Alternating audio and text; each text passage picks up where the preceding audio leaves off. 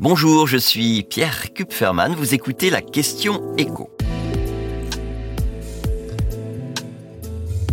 Immobilier en bord de mer, les prix vont-ils aussi baisser? Selon une étude de l'AFNAIM publiée ce mardi par le quotidien Les Échos, la folle envolée des prix de l'immobilier dans les stations balnéaires n'est d'actualité. En trois mois, les prix ont même légèrement baissé en Bretagne, ils n'ont pas bougé en Normandie, le mètre carré a encore gagné quelques euros en Nouvelle-Aquitaine et en Provence-Alpes-Côte d'Azur, les deux régions où se concentrent les stations balnéaires les plus chères de France. Et puis bon, vous avez trois régions qui font encore exception, la Corse, où les prix continuent à grimper allègrement, et les Hauts-de-France et l'Occitanie, où la tendance reste à la hausse. Les Hauts-de-France, où les prix sont aujourd'hui plus élevés qu'en Normandie ou en Bretagne, enfin en moyenne. Mais ça, c'est l'effet proximité avec l'Île-de-France.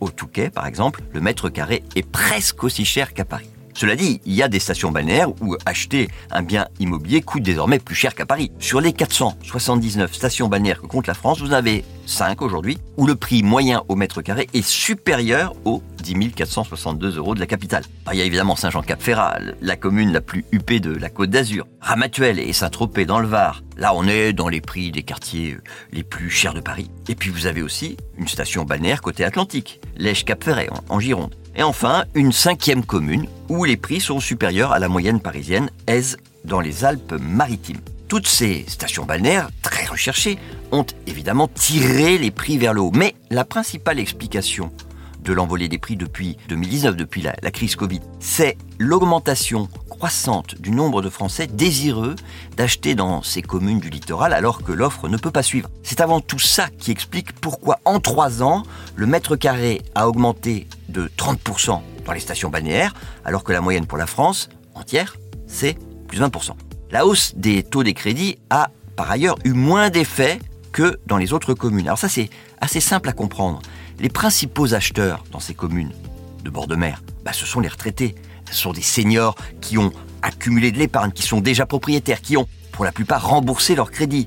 Donc des acquéreurs potentiels qui sont moins regardants sur les prix, qui souvent peuvent acheter sans emprunter, et voilà pourquoi la hausse des taux tire moins les prix à la baisse. Et puis il y a une autre particularité de ces acheteurs âgés, c'est qu'ils sont moins sensibles à la problématique climatique. La logique en effet que l'élévation attendue du niveau de la mer, le, risque de submersion à terme des terres sur lesquelles sont situées les stations balnéaires, que tout ça dévalorise les biens immobiliers qui y sont situés. Sauf que lorsque vous avez 65 ans, bah, ce qui pourrait se produire dans un demi-siècle, ça vous concerne pas directement.